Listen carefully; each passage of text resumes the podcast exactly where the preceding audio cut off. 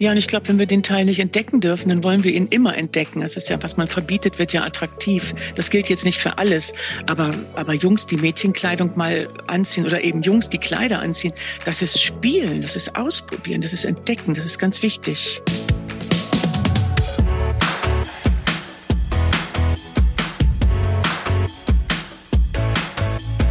Der Lebensunternehmer-Podcast. Der Podcast für dein glückliches und selbstbestimmtes Leben mit Johannes Ellenberg.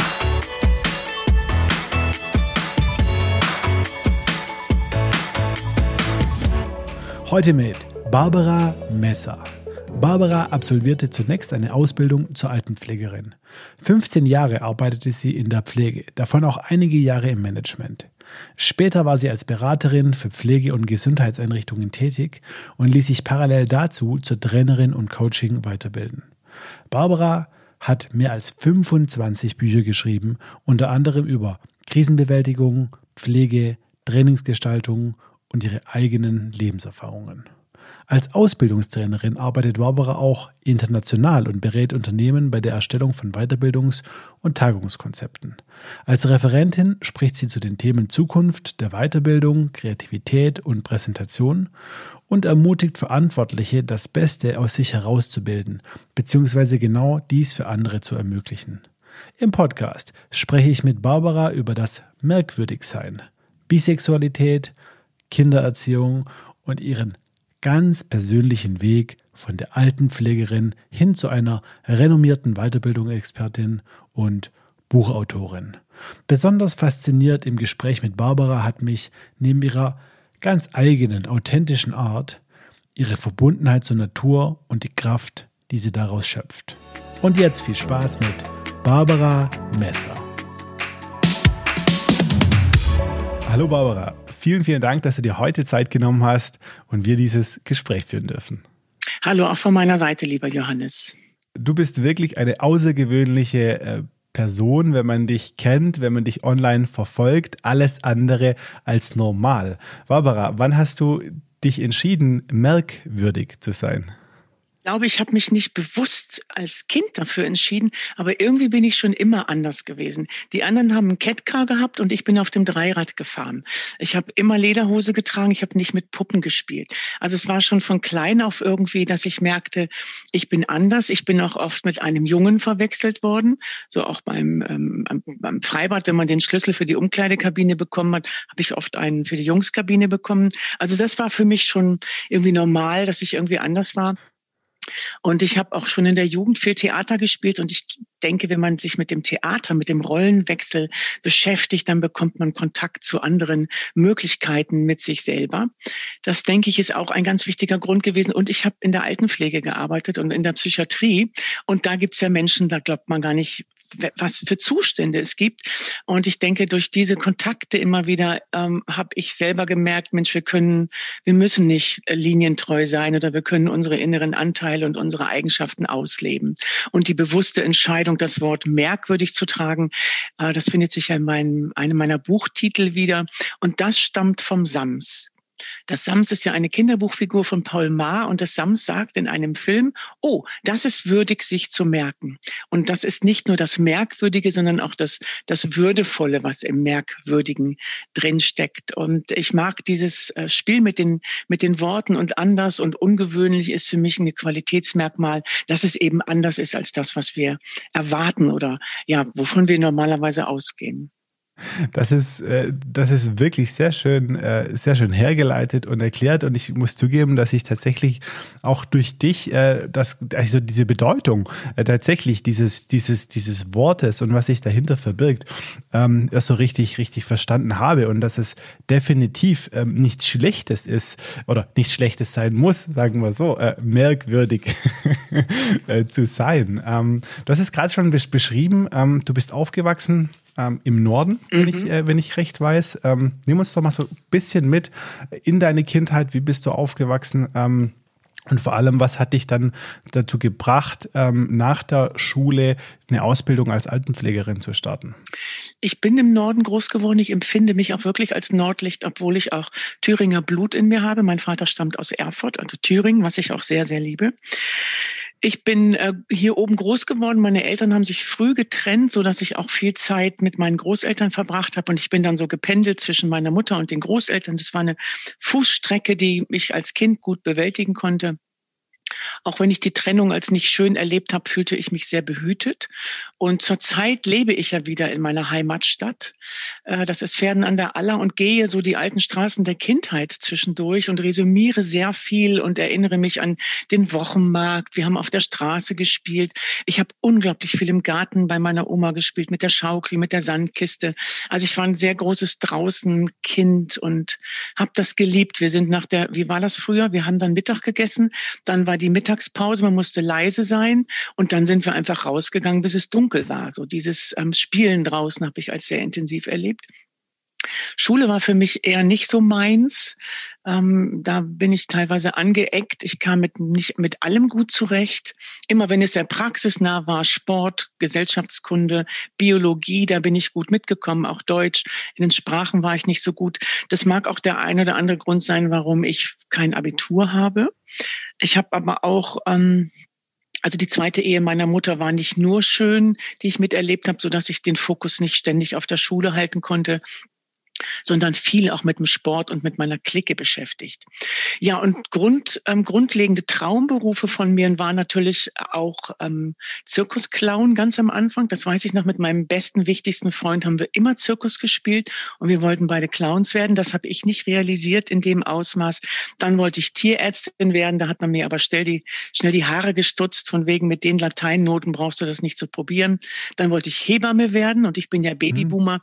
und wir sind ja so viel viele und dann hieß es sieben Jahre Wartezeit auf einen Schulplatz an der Landesfrauenschule sozusagen oder ja, Hebammenschule. Und viele meiner Freunde haben damals Zivildienst gemacht, was ich auch ähm, sehr befürwortet habe und die haben im Altenheim Zivildienst gemacht. So, und dann schloss sich ein Kreis, die Liebe und die Geborgenheit, die ich mit meinen Großeltern erlebt habe, dann mit den alten Menschen im Altenheim, wo ich dachte, Mensch, wenn das meinen Freunden so viel Freude macht, dann gucke ich da mal rein. Und es hat mir tatsächlich von der ersten Minute an absolut gut gefallen, obwohl damals die Zustände nicht super waren, also Vierbettzimmer und ähnliches. Aber ich habe diese Arbeit geliebt und habe das auch 15 Jahre gemacht. Und ich merkte in dem Beruf auch schnell, dass das, was ich zum Beispiel in der Schule, in der Ausbildung gelernt habe, ich mhm. sofort anwenden kann. Also da hatte ich dann das erste Mal Zeugnisse mit Einsen und Zweien, weil Lernen für mich Sinn gemacht hat. Und die alten Menschen sind für mich wirklich ähm, besondere Menschen. Man kann sehr viel von ihnen lernen, mit ihnen lernen. Ihre Gegenwart ist für mich etwas sehr, sehr Faszinierendes gewesen. Auch Geschichte eben deutsche Geschichte oder europäische Geschichte anhand ihrer Lebensläufe in ihrem Beisein zu erkennen und zu würdigen, das hat mich sehr geprägt. Auch, mhm. auch das Wunder der Demenz ist ein ganz großes Thema in unserer Gesellschaft. Demenzkranke sind für mich sehr wertvolle Menschen, sehr intuitive, sehr emotionale Menschen, die äh, teilweise ganz schlecht untergebracht sind, schlecht leben müssen, aber im, im Wesen sind sie ganz faszinierende Menschen, die einem oft so wirklich mitten ins Herz gucken und spüren, wie die Verbindung zu ihnen ist. Und auch ähm, das, das Beisein, wenn jemand gestorben ist, hat mich unglaublich ähm, begleitet in dieser Arbeit. Und die Barbara Messer ist oft nach draußen so wild, so verrückt oder kreativ. Ich habe eine ganz ernste, tiefe Seite, weil ich einfach viele Tage und Nächte an den Betten gesessen habe und jemanden mhm. begleitet, wenn er eingeschlafen ist. Und das hat mich sehr geprägt mhm. auch. Mhm.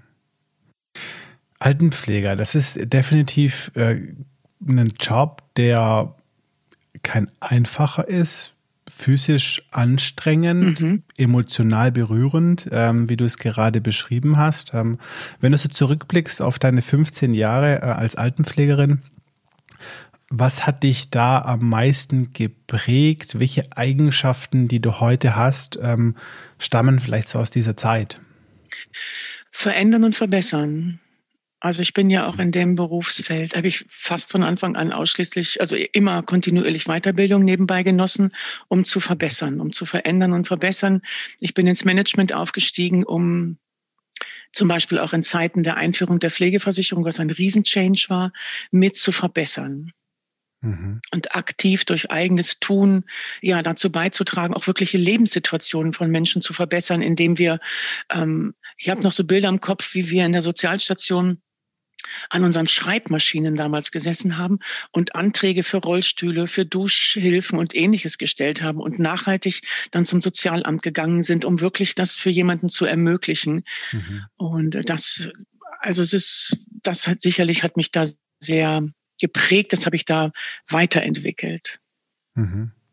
Also diese Arbeit mit dem Mensch als Altenpflegerin und dann später über ja auch den, den, den Aufstieg ins Management und eigene Weiterbildung, ähm, dieses, dieses Verbessern, ähm, Weiterbilden äh, Thema. Ja, verändern, ähm, also über mehr Wissen oder mehr Möglichkeiten Einfluss mhm. zu nehmen.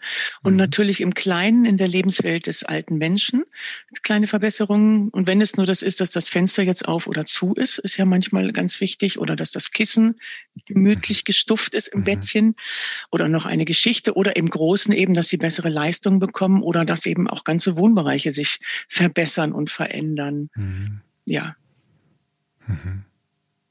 Und irgendwann mal nach 15 Jahren ähm, hast du für dich entschieden, dass dieser Bereich ähm, oder dieser Berufsabschnitt für dich zu Ende ist und hast für dich eine Veränderung, selbst für dich eine Veränderung herbeigeführt.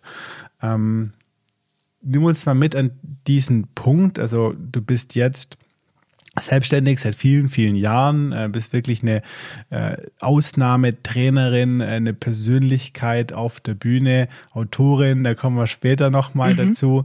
Ähm, machst ganz, ganz arg viel im, im Weiterbildungsbereich, ähm, hilfst also auch wieder Menschen, nur ein bisschen anders. Ähm, nimm uns doch mal mit an diesen Punkt in deiner Karriere. Also wie alt warst du da und was hat dich dann bewogen, irgendwann mal in diese Selbstständigkeit zu gehen? Ich war 36, 37, 38 mhm. und hatte eine große Management-Ausbildung hinter mir und bin sozusagen, habe ich mich auf eine neue Stelle beworben. Das erzähle ich auch in meinem einen Vortrag. Mhm. Bin also gut ausgebildet in einem Altenzentrum und meine Tochter war ganz klein, gerade geboren und mein damaliger Mann und ich haben das Modell gelebt, dass er zu Hause geblieben ist und mhm. ich habe gearbeitet. Ich saß dann also auch mit der Milchpumpe am Schreibtisch und fand das okay. Im Nachhinein habe ich, glaube ich, viel Kummer weggedrückt, weil so einfach war das nicht. Aber ich habe das auch nicht lange gemacht, weil ich bin da nicht erwünscht gewesen. Ich war, glaube ich, zu kritisch und zu klug oder ich hatte wirklich viele Ideen, was ich umsetzen möchte in dieser Einrichtung und bekam dann so Praktikantenaufgaben. Also ich, meine mhm. erste, einzige Vorgesetzte war nicht ganz zufrieden. Der Träger wollte mich da schon haben, aber das war mir in der Belastung mit dem kleinen Kind zu Hause echt zu viel. Und dann haben mein damaliger Mann und ich überlegt, äh, wir machen uns selbstständig und wollten einen Bioladen aufmachen und hatten ganz romantische Vorstellungen, dass das Kind dann auf dem Boden rumkrabbelt zwischen den Müsli-Packungen. Aber da war der Wunsch in uns, selbstständig zu werden. Den habe ich da entwickelt. Mhm. Wir haben das dann nicht gemacht. Meine Mutter hat mich nochmal zurückgezogen, bevor wir da so einen großen Vertrag unterschrieben haben. Und sie sagte zu mir, Kind, mach doch das, was du am besten kannst. Und das habe ich dann ernst genommen. Ich habe ein Fachthema in der Pflege, nämlich die Pflegeplanung, die Beschreibung einer pflegerischen Situation kann ich immer noch aus dem FF. Ich weiß nicht, warum ich das so gut kann. Das habe ich dann ernst genommen und ausgebaut und habe dann angefangen, Schulungen dazu zu machen, habe relativ schnell das erste Buch geschrieben, Vorträge gehalten. Das war das äh, uns unter dem Motto auf, zur richtigen Zeit aufs richtige Pferd gesetzt. Das ist ganz schnell ein Selbstläufer geworden.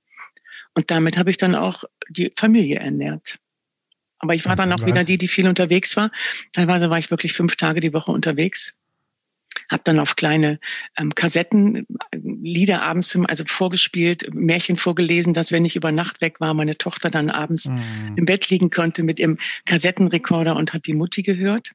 Und das hat mir aber sehr viel Freude gemacht und das war auch wertvoll. Also das war für mich auch wieder Einfluss zu nehmen, zu verändern, ja, das war so der Beginn meiner Trainerkarriere, weil ich gemerkt habe, oh Mensch, es sind ja Menschen in den Schulungen, die wären jetzt gerne bei den Patienten, die möchten gar nicht in der Schulung sitzen. Und zugleich muss das, was sie lernen, letztendlich sofort nachweisbar umgesetzt werden, weil mhm. die ähm, Pflegeeinrichtungen, egal ob Krankenhäuser, Sozialstationen oder ähnliches, werden ja immer wieder überprüft von der Aufs Heimaufsicht, medizinischer Dienst der Krankenkassen. Das heißt, es muss nachweisbar die Qualität da sein. Und das hat mich mhm. extrem angespornt, wirklich gute, intensive Schulungen geben zu können.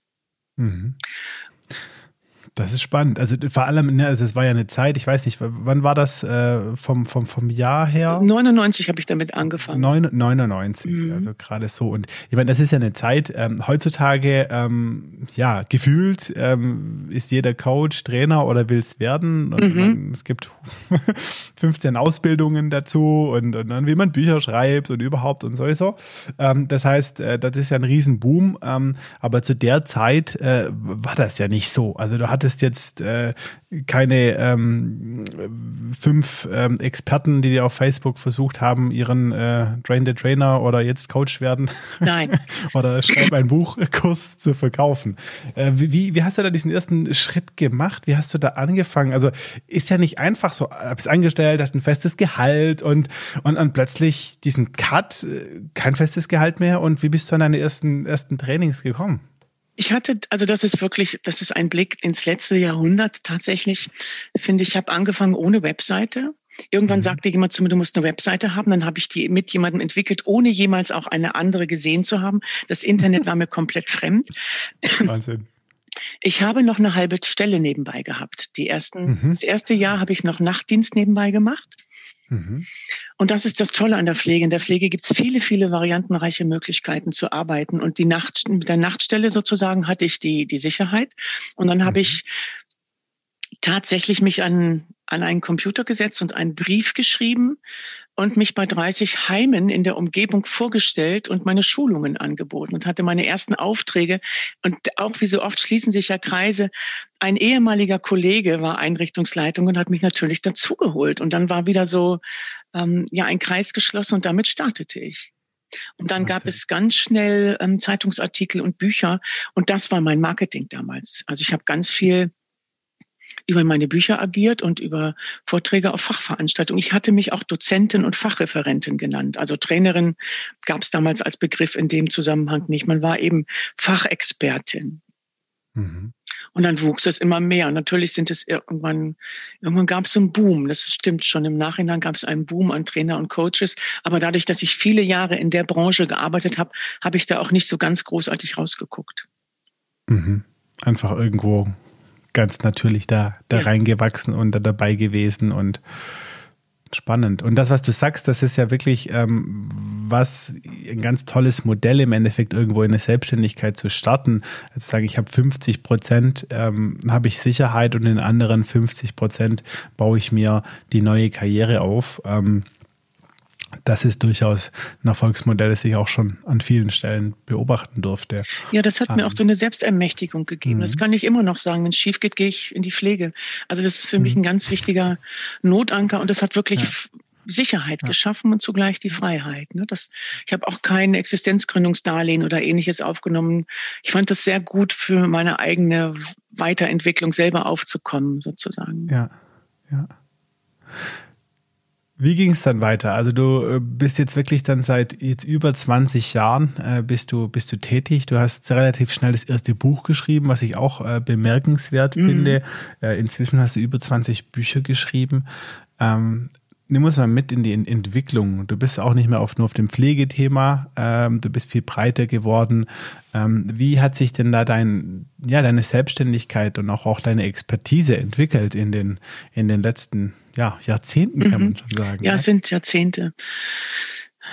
Ähm, ich habe mich damit einfach auch beschäftigt, intensiv, wie kann ich diesen teilweise sehr schweren Stoff interessant aufzubereiten. Das ist für mich eine mhm. Kernfrage beim Lernen.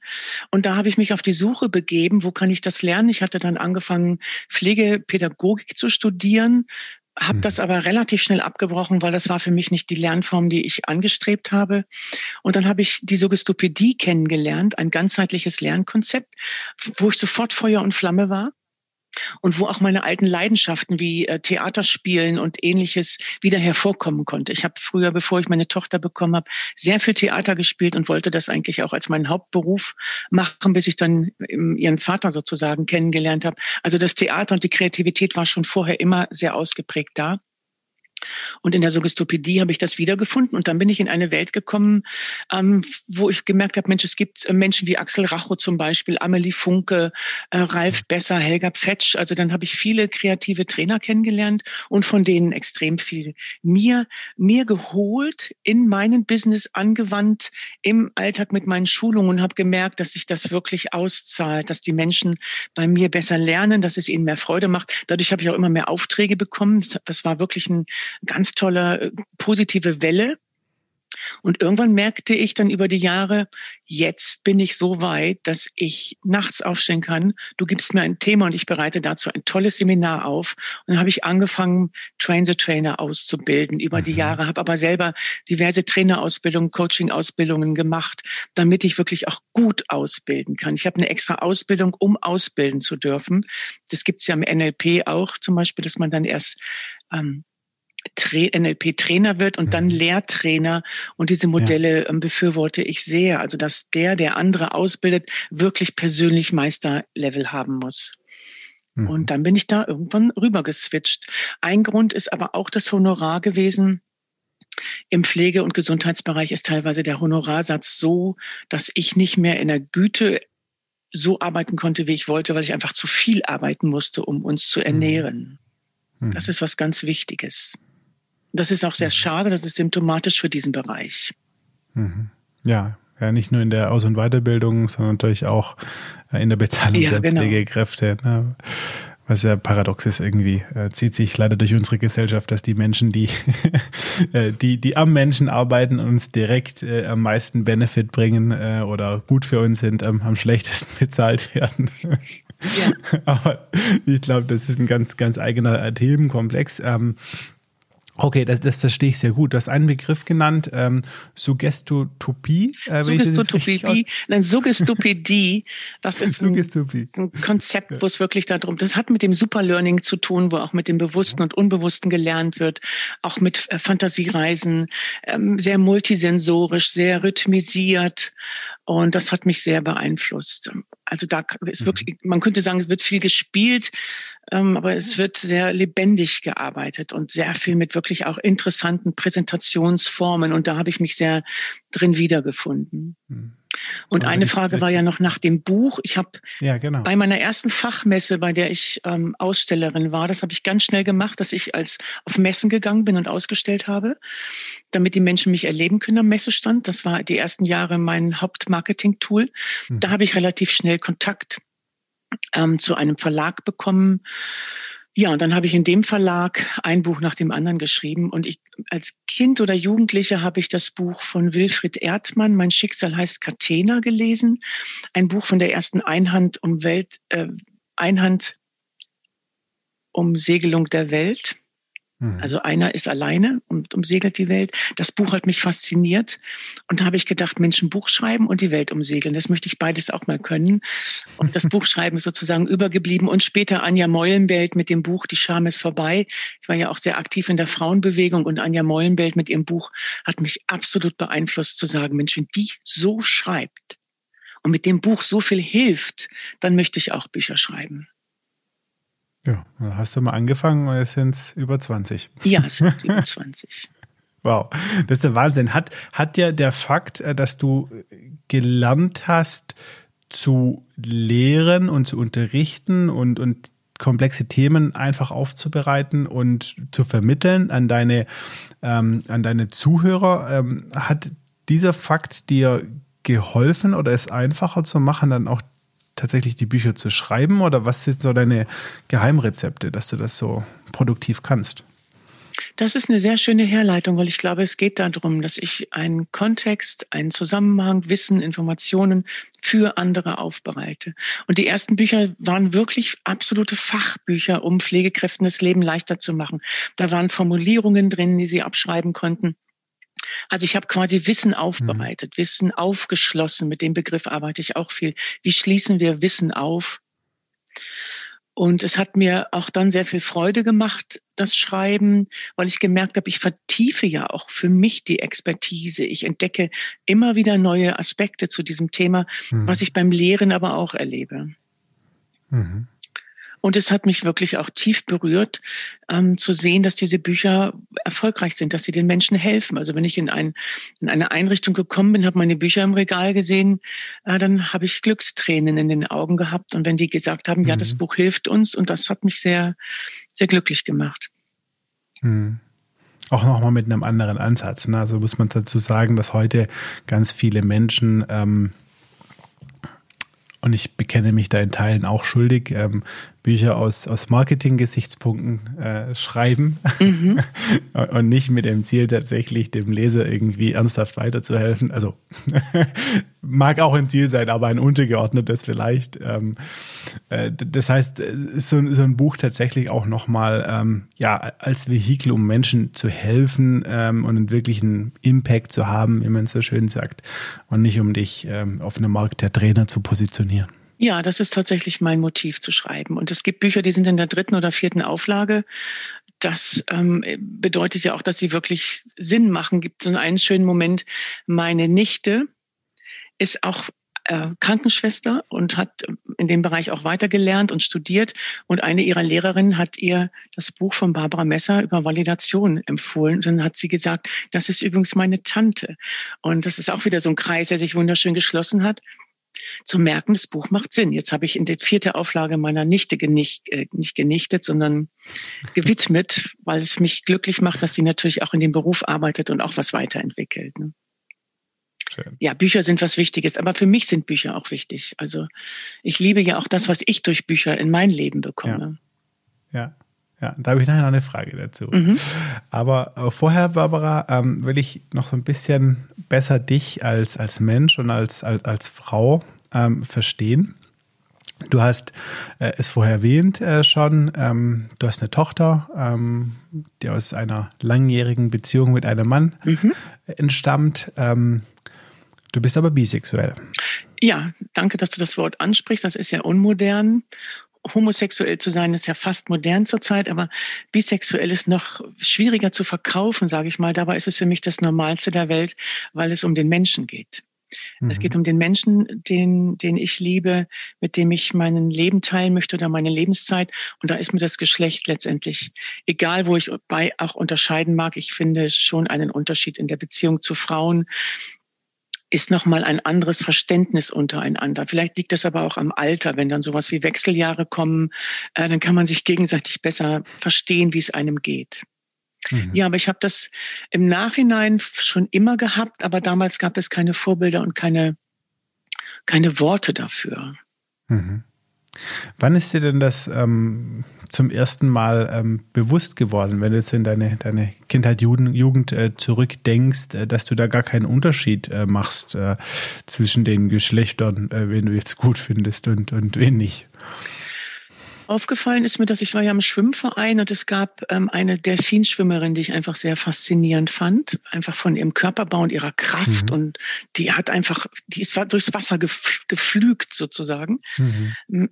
Die hat mich sehr fasziniert und dann merkte ich einfach die Irritation des Musters. Wieso finde ich denn die jetzt attraktiv? Weil eigentlich muss ich doch die Jungs toll finden. Mhm. Und beim Schwimmen, im Schwimmverein haben wir uns oft einfach gegenseitig äh, beobachtet. Wir sitzen am Beckenrand, wenn die anderen trainiert haben und umgekehrt und auch mhm. bei den beim am Sprungturm ich habe Stunden am Sprungturm verbracht, selber gesprungen, wollte immer angeben mit tollen Sprüngen und, und habe aber auch mhm. die anderen bewundert. Also das war so, wir waren ständig mit unseren Körpern im Hallen oder im Freibad. Äh, da habe ich das festgestellt und dann später, hm, als ich nach Hannover gegangen bin, da war ich 22 zur Ausbildung, zur Altenpflegeausbildung. Da habe ich dann äh, die Großstadt entdeckt, ganz viel Theater gespielt, in einem Wohnprojekt gelebt und habe gemerkt, jetzt ist es wirklich, jetzt gibt es die, die Momente mit dem Menschen, die entscheidend sind, mhm. sein, sein oder ihr Charakter, das, was dieser Mensch macht, was ich mit diesem Menschen erleben kann. Und ähm, habe mich da auch dann getraut. Dann kann man sagen, dann hatte ich mein Coming Out und habe das dann auch offen gemacht, habe das dann irgendwann auch meiner Mutter in einem Brief geschrieben. Mhm. Ich glaube, sie war überhaupt nicht irritiert. Sie konnte sich das, glaube ich, im Nachhinein gut verstehen, weil ich lief auch immer als Kind schon rum wie ein Junge. Ich, mhm. ich habe auch fast ausschließlich mit Jungs gespielt. Ich hatte ständig Gummistiefel an Lederhose. Ich war so burschikos eben auch. Ne? Das ist der Wahnsinn. Wie, wie, alt warst du da, als, äh, als du da dein Coming Out hattest und deine, deine Mutter dann da auch darüber in, in Kenntnis gesetzt hast? 23, 24. Ich hatte auch eine Beziehung mit einem ganz wunderbaren, charmanten Menschen hier noch in meiner Heimatstadt, mit dem ich auch zusammen gewohnt habe. Wir waren in dieselbe Frau verliebt und haben das auch im Nachhinein erst festgestellt. Also wir, wir waren ja alle jung und wollten noch nicht alle gleich heiraten. Mhm. Also es war noch eine Entdeckungszeit, aber wir waren in dieselbe Frau verliebt. Und im Nachhinein ist daraus sogar eine gute Freundschaft entstanden. Also wir haben dann damals wirklich mhm. auch alle später reflektiert. Aber das war so im Alter 22, 23. Da hatte ich dann auch ja, erst den Mut, das auszusprechen. Ja. Das heißt, äh, jahreszahltechnisch war wir da um die 84, 85, 86. So. Ja. Und das war natürlich, wie du es auch schon angedeutet hast, so eine ganz andere Welt in Bezug auch Offenheit. Mhm. Ja, das ist, wir hatten es vorher kurz im Vorgespräch, du sagtest, heute ist es fast schon hip irgendwo, äh, homosexuell ja. zu sein. Man kann das sehr, sehr offen ausleben. Also nicht in allen Ländern dieser Welt, muss man ja auch dazu sagen, mhm. ähm, leider. Ähm, aber in der, in der westlichen Welt, ähm, das war 84 ja durchaus noch noch anders. Ähm, ja, ganz schlimm, ganz schlimm fand ich es im Nachhinein als Jugendliche. Da war ich dann so 15, 16, hatten wir hier eine, mhm eine bekannte Person im Ort, die der Kirche angehörte, die, da hieß es immer, die ist krank, die ist psychisch krank, äh, und die war dann lesbisch. Das habe ich dann später erfahren. Und später habe ich auch gehört, dass sie sich umgebracht hat, weil sie das nicht mehr ausgehalten hat. Also dieser, diese Diskriminierung in einer Kleinstadt. Hat, hat sie nicht mehr aushalten können. Und das finde ich schon sehr schlimm. Ich kannte sie, fand sie eine ganz wichtige Person in der Kirche. Die Kirchengemeinde war für mich früher was ganz Wertvolles. Mhm. Auch da habe ich viel viel gemacht, viel erlebt. Aber dass sie, dass sie das nicht leben konnte, fand ich im Nachhinein fürchterlich. Mhm. Und sie ist ja, wer homosexuell ist, genauso wie wer ein Down-Syndrom hat oder ähnliches, ist ja kein schlechter Mensch. Es ist ja, ähm, es ist ja das wie wir sind und das auch umerziehen zu lassen, mhm. finde ich etwas, was überhaupt nicht geht. Oder Sportler, die nie, sich nicht outen können aufgrund der Karriere, mhm. die laufen meiner Meinung nach auch unter ihrer Kraft. Wenn ich nicht dazu stehen kann, mhm. welche Identität ich habe, dann, dann kann ich mich in meiner Kraft, mhm. zum Beispiel meiner sportlichen Kraft, auch gar nicht ausleben. Mhm. Du hast es, das ist vorher erwähnt, dass das rückblickend das in, in der Jugend irgendwo immer auch schon so warst oder als Kind Burschikos und ne, einen Schlüssel bekommen hast äh, beim Schwimmen für die Jungs mhm. und so. Ähm, zwei Fragen dazu. Ähm, die, die erste wäre, ähm, glaubst du, dass das wirklich so von, ähm, ja, eigentlich schon so mit unserer Zeugung sozusagen, äh, ab dem Punkt, wo wir irgendwo ähm, ja, ähm, das Licht der Welt erblicken, ähm, in, in, in uns steckt sozusagen, ähm, dass wir bestimmte Ausrichtungen, äh, Prägungen haben. Ähm, und das andere wäre so ein bisschen, weil das finde ich halt auch bemerkenswert, ähm, kann man es jetzt als Eltern, ich bin Vater auch zwei, zweier Kinder irgendwo, ähm, wie achtsam muss man das sein oder kann man das, kann man da auch, welche Fehler kann man da machen? Ähm, du hast es beschrieben und gesagt, du bist ein burschikoses Mädchen gewesen. Das heißt, deine Eltern, deine Mutter muss dich irgendwo auch so gelassen haben. Ne? Ja. Hat dir nicht zwangsweise die Haare lang wachsen lassen oder sonst wie und dich irgendwie in die rosasten Kleider gesteckt, um ein hm. Mädchen aus dir zu machen. Ähm, ein klassisches Mädchen. Ne? Ich bin ja ein Mädchen gewesen. Ja, und die Rollenerwartungsgeschichten, auch dieses Ganze mit rosa und hellblau. Ne? Ja. Also ich weiß nicht, woher wir das haben. Damit habe ich mich auch nie beschäftigt. Das ist sicherlich eine Mischung aus, also kommt doch auch darauf an, welche Bilder haben wir von unserem Dasein auf der Erde? Sind wir eine, also glauben wir daran, dass wir eine alte Seele sind zum Beispiel? Dann könnte das mhm. auch mit einfließen. Oder wie bin ich geprägt? Welches Umfeld? Mhm als Eltern können wir meiner Meinung nach ganz viel machen, indem wir erlauben. Ich erinnere auch mhm. äh, Freunde von meiner Tochter. Und ich habe, wir haben immer viel Freunde da gehabt. Wir haben doch mit in den Urlaub genommen, Freundinnen und Freunde. Es gab zwei Freunde, die haben es genossen, dass sie bei uns zu Hause Kleider anziehen durften. Mhm. Und das war für sie einfach ein Spiel und das Entdecken. Und es gibt ja auch Kulturen in Indonesien, da tragen ja auch die Männer Röcke und äh, auch diese, diese Tücher und auch die Schotten. Also mhm. es gibt ja viele Kulturen, wo auch Männer mhm. eben Röcke und ähnliches tragen. Es ist ja ein ganz normales Kleidungsstück.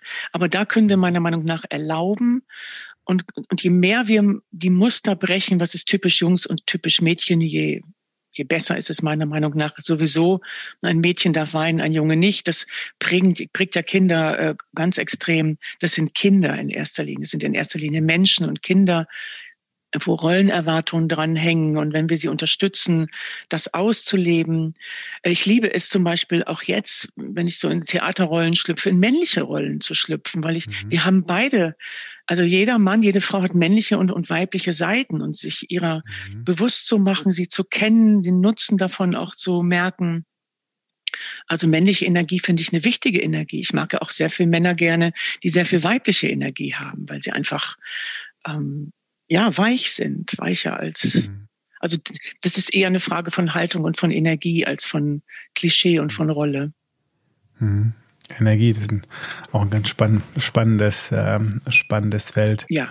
Aber diese, diese, diese Erkenntnis ähm, nehme ich definitiv mit und will sie auch nochmal aufgreifen, ähm, gerade als Eltern äh, einfach ja Freiheiten zu lassen, zu erlauben. Ähm, offen zu sein in jeglicher Hinsicht, äh, was, was, was, was der Nachwuchs, was den Nachwuchs betrifft ähm, und einfach, ja, den Menschen so groß werden zu lassen, äh, wie er es ja irgendwo wohl schon in sich trägt. Ja, und ich glaube, wenn wir den Teil nicht entdecken dürfen, dann wollen wir ihn immer mhm. entdecken. Das ist ja, was man verbietet, wird ja attraktiv. Das gilt jetzt nicht für alles. Aber, aber Jungs, die Mädchenkleidung mal anziehen oder eben Jungs, die Kleider anziehen, das ist Spielen, das ist Ausprobieren, das ist Entdecken, das ist ganz wichtig. Es ändert sich mit der Geschlechtsreife, wenn ich noch mal einen Einwurf machen darf. Ich bin in meiner Vergangenheit auch unter anderem oft an so, sogenannten Frauenorten gewesen, also Frauentagungshäuser, wo ich dann zum Beispiel im Sommer zum Singen war. Und äh, da gibt es dann die Regel, dass Jungs nur bis zum zwölften Lebensjahr mitkommen dürfen. Und dann dürfen sie nicht mehr aufs Gelände, weil das sind dann oft wirklich Frauenorte, wo, wo Männer außer es sind mal Handwerker, die kommen, um den Swimmingpool zu reparieren. Aber die Jungs dürfen ab dem zwölften Lebensjahr nicht mehr da sein. Mhm. Weil sie dann einfach schon anfangen, eher ein Mann zu werden als ein Kind. Und das, ähm, da gibt's dann einfach schon noch mal einen Switch, der ja dann ganz bewusst ist. Aber auch gerade dann, wenn sie in die Pubertät kommen, dann finde ich die mhm. Aufklärung mhm. über verschiedene Möglichkeiten auch wichtig, dass Eltern auch nicht sowas sagen, wenn sie das Gefühl haben, ihr Junge könnte schwul werden. Na ja, sag mal, hast du eigentlich schon mal einen Freund? Also im flapsigen Ton, das gehört mhm. sich da nicht, sondern wirklich ein ein offenes Gespräch, wer zum Beispiel in unserer Kultur oder in unserer Gesellschaft bisexuell, homosexuell ist oder ich meine auch Herr Spahn mhm. ist ja jetzt eine öffentliche Figur geworden. Mhm. So, dass, dass wir das mit den Kindern und den Jugendlichen wirklich auch in, in mhm. genau derselben Seriosität ansprechen, wie wir auch über Verhütung zum Beispiel sprechen oder mhm. überhaupt Geschlechtsleben, Sexualität. Mhm. mhm. Wie siehst du das, die, die generelle Entwicklung? Ähm, weil also ich beobachte das ähm, zunehmend äh, kritisch und besorgt, muss ich sagen, ähm, dass ja, äh, ein Mann äh, nicht mehr Mann sein darf, eine Frau nicht mehr Frau sein darf, dass es völlig ignoriert wird, irgendwie so ein bisschen für mein Gefühl und dafür, dafür halten, ne, dass ja Frauen und Männer Reize haben, die sie auf jeweils das andere Geschlecht äh, auswirken. Ähm, und, und, und also aus jedem Thema, also dass irgendwie so ein bisschen runtergedrückt wird, dass wir auch irgendwo sexuelle Wesen sind, dass da Energien sind ähm, und es irgendwie über eine politische Korrektness so drüber, drüber gewaschen wird, über irgendwo alles. Ähm, hast du da eine Meinung zu? Dann springen wir wahrscheinlich den Zeitrahmen, ähm, aber das ist jetzt für mich auch in Ordnung. Ich glaube, dass das einfach auch ein Konsumthema geworden ist. Also mhm. auch ähm, Schönheitsideale, falsche Schönheitsideale, die gezeigt, also es wird ja gepusht. Also wenn, mhm. wenn Badezimmerkacheln besser verkauft werden oder Autoreifen, weil eine mhm. halbnackte Frau zu sehen ist, dann ist das meiner Meinung nach nicht mehr in Ordnung. Dann verändert sich mhm. auch der Blick die, die, das, die Reduktion des Lebens in der Natur, also dieser, dieses natürliche Draußensein ohne Werbeplakate mit, mit ähm, äh, Oberarm, Oberarm von Männern, was ich zum Beispiel mhm. attraktiv finde. Äh, das verändert ja den Blick und zugleich haben wir eine Zunahme der Pornoindustrie, also wo, wo das auch kommerzialisiert wird, wo das fokussiert wird auf den reinen Geschlechtsakt und, und ähnliches mit, mit Licht- und Schattenseiten sozusagen das ist für mich nicht mehr eine, eine normale Sexualität, wo man im Alltag drüber sprechen kann. Das ist ja auch allein in der Pflege ein Tabu gewesen. Oh Gott, jetzt befriedigt sich wieder jemand selber von den Alten. Was machen wir denn jetzt? Und ähm, das ist ja i, das ist ja bäh und so etwas. Also da ist ja auch so ein unnatürlicher Umgang. Die Menschen können ja schon gar nicht mehr, also viele können gar nicht normal darüber sprechen. Hm. Und wo fängt Erotik an? Wo hört sie auf? Wo wird sie kommerzialisiert? Wo ist sie normaler Bestandteil? Das ist ein, ein großes Thema, finde ich. Und mhm. ganz typisch zum Beispiel, als meine Tochter in der Grundschule war und die hatten das erste Mal so dieses mit den Bienen und den Vögeln und den Verhütungsmitteln, mhm. da wurden sie ganze Klasse gebeten, dass sie Kondome mitbringen von der Grundschullehrerin. Mhm. Fand ich ganz klasse. In der Kleinstadt in Niedersachsen. Wer hat Kondome mitgehabt? Meine Tochter. Sie kommt aus dem Frauenhaushalt. Da habe ich mit meiner Partnerin zusammengelebt. Dann haben wir dafür gesorgt, dass sie Kondome hat. Und mhm. viele andere Kinder hatten keine. Und das fand ich schwierig. Warum? Also es ist so eine Scheu dann einfach auch da. Mhm. Mhm. Ja. Ja, also ich glaube, ein sehr spannendes Thema, was auch noch in der Zukunft äh, uns, uns beschäftigen wird. Ähm ja, es ist auch der Umgang mit dem eigenen Körper. Mhm. Diese es gibt Frauen, habe ich gehört, die sich die Schamlippen chirurgisch verändern lassen, damit die besser aussehen. Das sind für mich Dinge, die, die, die das verändert einfach. Dann mache ich mich mhm. ja, dann verändere ich meinen Körper, weil ich ihn nicht mhm. mehr gut befinde und damit nicht mehr liebenswert. Also er mhm. ist der körperlichen Liebe nicht mehr wert. Mhm. Das geht ganz tief meiner Meinung nach in die, ja, in die, in die Sexualität, in die Liebe, in die Beziehungsebene auch. Mhm. Aber Liebe fängt doch gerade dann an. Also auch jetzt angenommen mal, es geht durch eine Erkrankung eine Brust zum Beispiel verloren, dann gehört es doch mhm. in die Beziehung und die Liebe mit hinein. Wir wollen doch in guten und in schlechten Tagen miteinander zusammen sein. Mhm. Ein ganz spannendes Stichwort. Barbara, bist du ein ähm, spiritueller Mensch? Ich denke ja im Laufe des Lebens immer mehr. Also sicherlich hat mich die Sterbebegleitung geprägt, das Begleiten, mhm.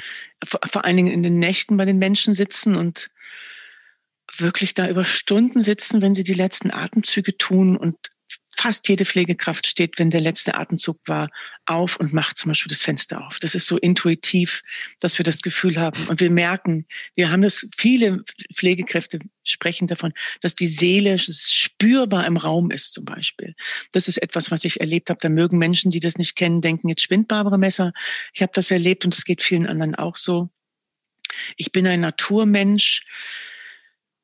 Und ich habe ähm, auch eine schamanische Ausbildung, weil ich gemerkt habe, es zieht mich an. Ich möchte mich mhm. auch als, ähm, ich denke schon an so etwas wie, wie Universum. Ich setze mich im Moment aber sehr tief auseinander, weil ich das Gefühl habe, wir stehen gerade an einem ganz großen Wandel. Und wie verbinden wir uns mit der Welt? Wie verbinden wir uns mit den anderen? Wie verbinden wir uns mit der Erde? Und finde das natürlich das Lernen von Naturvölkern absolut wertvoll jetzt im Moment. Also ich denke schon, dass wir vieles verloren haben an, an echter Erdung. Also für mich ist es wichtig, mich immer wieder zum Beispiel auf den Rasen zu setzen, draußen zu liegen auch, äh, mhm. äh, im Wasser zu sein, in die Elemente, also mich in die Elemente hineinzubegeben. Und das, das glaube ich, bräuchten wir weitaus mehr, als das viele ja für sich denken. Und das hat für mich der Kontakt zu den Elementen ganz viel mit Spiritualität zu tun, weil ich dann mhm. demütig werden kann oder auch spüre die Kraft sozusagen der Umgebung, mhm. der Welt, der Natur. Mhm.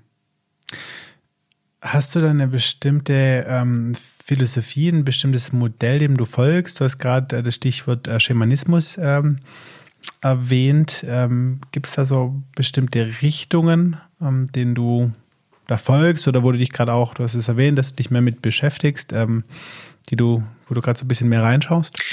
Ich glaube schon an ein großes Ganzes meine Freundin sagte vor kurzem, es gibt, gibt keine eigenen Katzenseelen, sondern eine große Katzenseele.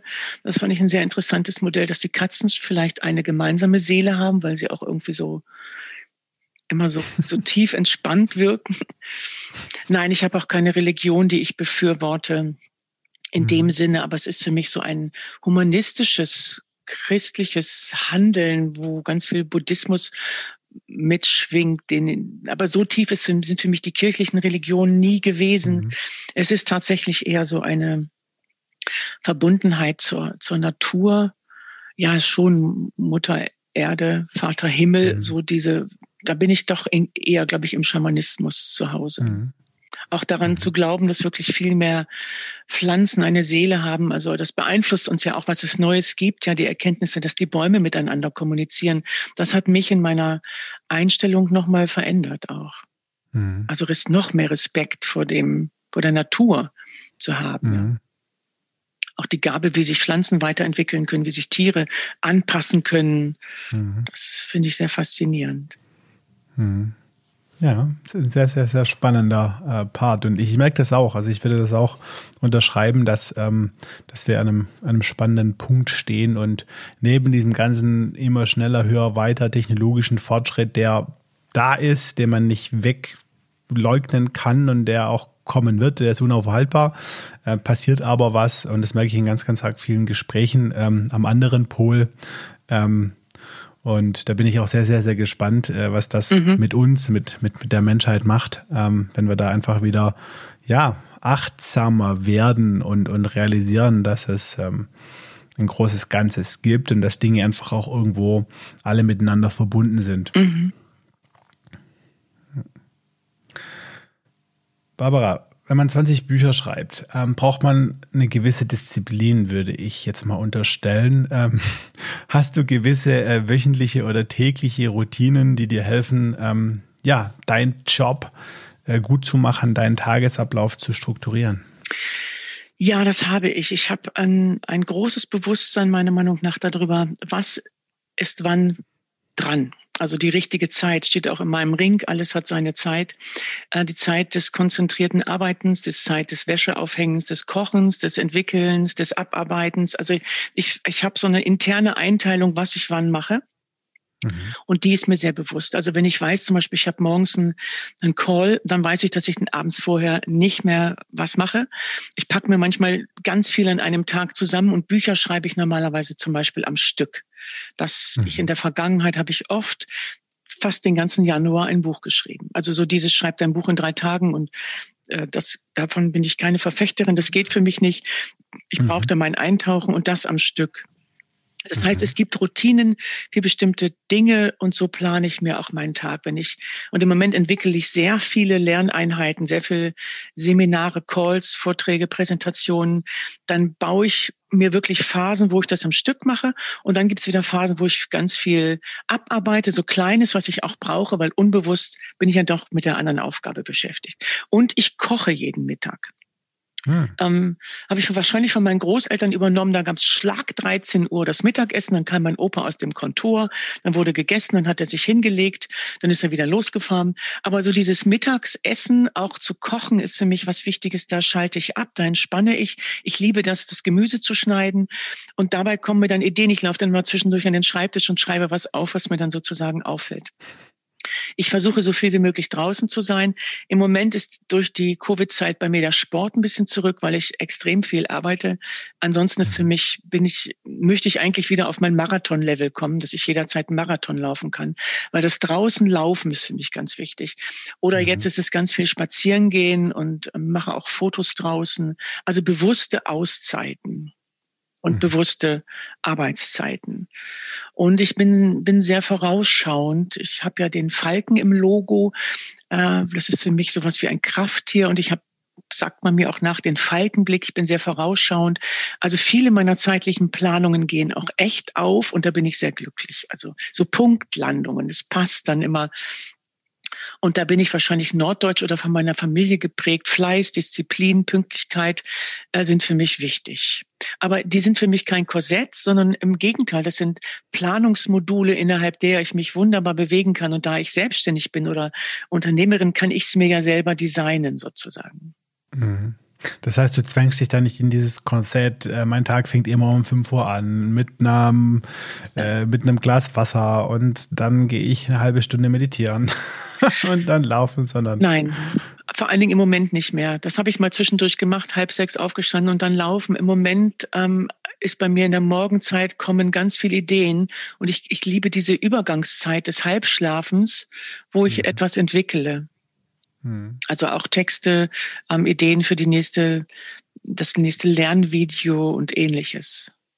Spannend. Also bewusster diesen Halbschlaf mhm. oder dieses noch nicht ganz wach sein ja. zu nutzen. Ja. Nicht dich irgendwie wach zu knallen mit fünf Kaffee und einer kalten Dusche, sondern nein, dich noch ein bisschen in, diesem, in dieser Schlummerphase lassen ja. Äh, und, und gucken, was da passiert, weil da die Verbindung zum Unterbewusstsein mhm. äh, noch, noch viel aktiver ist. Ne? Das ist ja, also wahrscheinlich das, was, was da so dahinter steckt. Ne? Ja. Spannend. Barbara, äh, jetzt ist das natürlich ähm, immer so eine Sache, eine Autorin äh, von 20 äh, Büchern nach einem Buchtipp zu fragen. An der Stelle, Barbaras Bücher sind definitiv lesenswert. Nein, ganz tolle Bücher. Alles ganz tolle Bücher, auf jeden Fall. Aber was mich jetzt mal interessiert, an der Stelle, welches Buch dich denn, wenn du dich daran erinnerst, persönlich am meisten beeinflusst hat, privat, beruflich, egal zu welchem Thema? Das sind vier. Also äh, Pipi Langstrumpf habe ich rauf und runter gelesen. Das ist, glaube ich, ein typisches Buch für meine Generation. Dann habe ich zwei schon genannt. Mein Schicksal heißt Catena von Wilfried Erdmann. Mhm. Der hat das Buch habe ich, das habe ich noch. Das ist so abgelesen, also durchgelesen immer wieder. Das hat mich so fasziniert, wie genau er beschrieben hat in seiner Kajüte, wie die Muscheln mhm. unten am Kiel gewachsen sind. Mhm, dann, das hat bei mir die Reiselust geweckt. Die Scham ist vorbei von Anja Meulenberg definitiv, weil sie sehr schamlos geschrieben hat, im positiven Sinne. Sie hat mhm. Dinge geschrieben aus dem Leben einer Ehe oder der Frauwerdung, was ich sehr hilfreich fand. Also das, das ähm, schonungslose Schreiben hat mich mhm. ermutigt. Und wenn du über Demenz schreibst oder über Ausscheidungen, dann musst du schonungslos schreiben. Das habe ich mhm. in meinen Fachbüchern ja gemacht. Und das Buch von Henri David Thoreau, Walden, hat mhm. mich stark beeinflusst. Ja, weil es dieses Draußensein. Ich bin ja auch über die Alpen gegangen in drei Wochen alleine und dieses sich selber hinauswerfen in die Natur, das fand ich bei ihm ganz beeindruckend. Hm. Das sind somit die wichtigsten Bücher. Und in den letzten Jahren, da sind ja so viele Bücher entstanden, auch wie die von dir, da kann ich fast schon nicht mehr unterscheiden, welches mich am meisten fasziniert. Harari lese ich zurzeit sehr gerne. Mhm. Aber ja, dann gibt es wieder eben viele, viele Bücher, die wertvoll und gut sind. Mhm. Walden. Also vielen Dank für den, für den Tipp. Mhm. Mir hat äh, mir ist direkt äh, Walden sozusagen äh, hat mich angesprungen. Äh, ich denke, das werde ich mir werde ich mir direkt nach dem Gespräch mal ähm, mhm. bestellen. Äh, hinauswerfen, sich hinauswerfen. Äh, das das hört sich gut an. Das hört sich gut an. Vielen vielen Dank. Äh, ja dafür für die Tipps. Ähm, Barbara, wir kommen leider schon mhm. ähm, zum Schluss ähm, dieses Gesprächs. Und da stelle ich äh, jedem meiner Gäste immer eine Frage, äh, und zwar, wenn du einen Tipp hättest für ein glückliches und selbstbestimmtes Leben aus deiner ganz persönlichen Erfahrung, welcher wäre das? Also ich hat für mich so ein bisschen mit dem Unternehmertum auch zu tun etwas Wertvolles zu schaffen, etwas, was Sinn macht auch für andere. Also, dass wir einem Größeren letztendlich dienen und mit dem, was wir tun, also, dass wir abends das Gefühl haben, das, was ich heute gemacht habe, hat Sinn gemacht. Das hilft anderen, das hilft einem Tier, einem Wesen, einem anderen Menschen, einem, einem, einem Projekt sozusagen eine gewisse Rechtschaffenheit liegt für mich da drin und da liegt für mich auch drin die Dankbarkeit und Demut für das, was ich habe, aber eben, dass ich, dass ich das auch mindestens zurückgebe. Weil geben ich habe auch ein Buch über das Helfersyndrom gegeben. Ich weiß, dass man als Pflegekraft oder sozial denkender Mensch schnell zu viel gibt und sich vernachlässigt, aber das ist schon das bewusste zurückgeben, weitergeben, unterstützen, fördern. Das ist für mich ein Kreislauf, ein Motor eines guten Lebens. Auch, auch mit dem Wissen eben, dass ich viele Menschen begleitet habe, die dann am Schluss bereut haben und andere eben nicht. Und so dieses ähm, etwas Wichtiges, Persönliches getan zu haben, das gehört für mich dazu das eigene Vermögen sozusagen zu erkennen, nicht das geldliche Vermögen, sondern das Kompetenz- und Ermöglichungsvermögen zu kennen und zu nutzen und weiterzugeben. Barbara, vielen Dank. Das waren wunderschöne Worte. Ich bedanke mich bei dir ganz, ganz herzlich äh, für dieses wunderbare Gespräch und wünsche dir persönlich für alle deine Projekte alles, alles Gute. Ganz vielen Dank, Johannes. Mich äh, hat das Gespräch sehr, sehr viel Freude gemacht und ich merke, dass ich noch mindestens zehn weitere mit dir führen würde über die Unterthemen, die wir so gestrichen haben. Das hat mich sehr bereichert, das Gespräch mit dir. Der Lebensunternehmer-Podcast. Der Podcast für dein glückliches und selbstbestimmtes Leben mit Johannes Ellenberg.